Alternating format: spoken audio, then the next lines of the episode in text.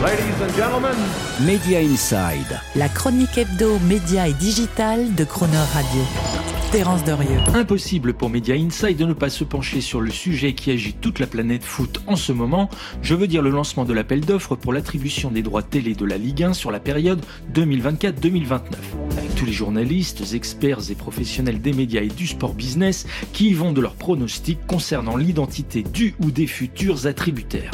À voir donc qui sortira du chapeau parmi les candidats potentiels déclarés et ou espérés par la LFP, qu'il s'agisse d'Apple TV+, d'Azone, Disney+, ou des détenteurs actuels que sont Bein Sport, Amazon et Canal+.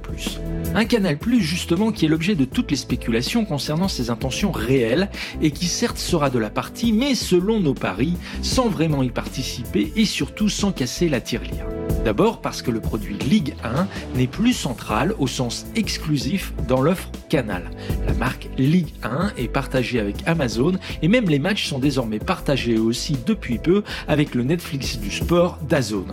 Un produit Ligue 1 qui s'est donc banalisé dans la grille des programmes de Canal+, et qui est d'autant moins moteur d'abonnement qu'il n'est absolument plus promu et marketé par la chaîne cryptée, que ce soit on air, c'est-à-dire à l'antenne, ou offert dans des campagnes de publicité ce faisant, Canal a stratégiquement décidé et appris avec le temps à se désintoxiquer du foot national pour ne plus être Ligue 1 dépendant. En résumé, et comme dit un ex-patron de groupe audiovisuel cité par le Pourquoi casser sa tirelire pour un contenu dont on ne fait plus la promotion?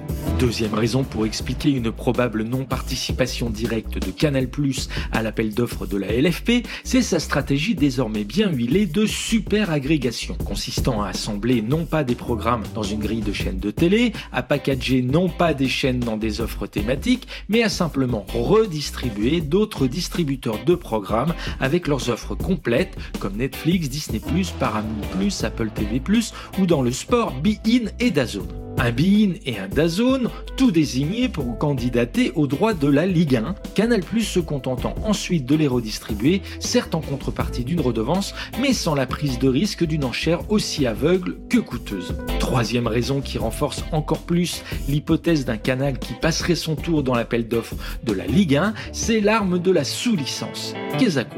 Eh bien, c'est la possibilité qui devrait être donnée par la LFP à tout nouveau détenteur direct des droits de la Ligue 1 de pouvoir les revendre et ou les partager et les exploiter avec un tiers, un peu à la manière d'une sous-location. Une possibilité de sous-licence qui là encore peut permettre à Canal+ de récupérer au cas par cas certains droits de la Ligue 1 sans avoir à prendre tous les risques d'une participation financière à l'aveugle à l'enchère de base. Ces possibilités de sous-licence pourraient intéresser d'autant plus Canal que la LFP remet aussi en jeu les droits internationaux de la Ligue 1. Et Canal+, qui considère désormais l'international comme une priorité en termes d'abonnés et de rentabilité, pourrait avantageusement s'associer avec l'opérateur international DAZN pour accéder en sous-licence à certains droits internationaux de la Ligue 1 pour la télé et pour le streaming mobile, pour l'app MyCanal en l'occurrence, tant la complémentarité et la non-concurrence de fait des deux groupes en termes de couverture et donc de distribution internationale sont fortes et objectives. Conclusion, non-exclusivité plus agrégation plus sous-licence, voilà probablement l'équation magique de la participation de Canal+ à l'appel d'offres de la Ligue 1 une stratégie bien moins coûteuse qu'une enchère all-in et qui, si elle est avérée, permettrait non seulement à Canal de préserver son cash pour prendre le contrôle définitif des plateformes internationales multi-choice view via Play dans lesquelles il a des participations trop minoritaires, mais aussi de financer les prochaines hausses tarifaires que ne manqueront pas d'exiger les Netflix, Disney+, Apple TV+, à un canal qui aurait définitivement basculé de la Ligue indépendance à la streamo-dépendance américaine. Résultat pour tous ces pronostics le 16 octobre prochain, jour du dépôt des offres. Media Inside. Terence Derieux, tous les mercredis à 7h45 et 19h45 et à tout moment en podcast. Cronerradio.fr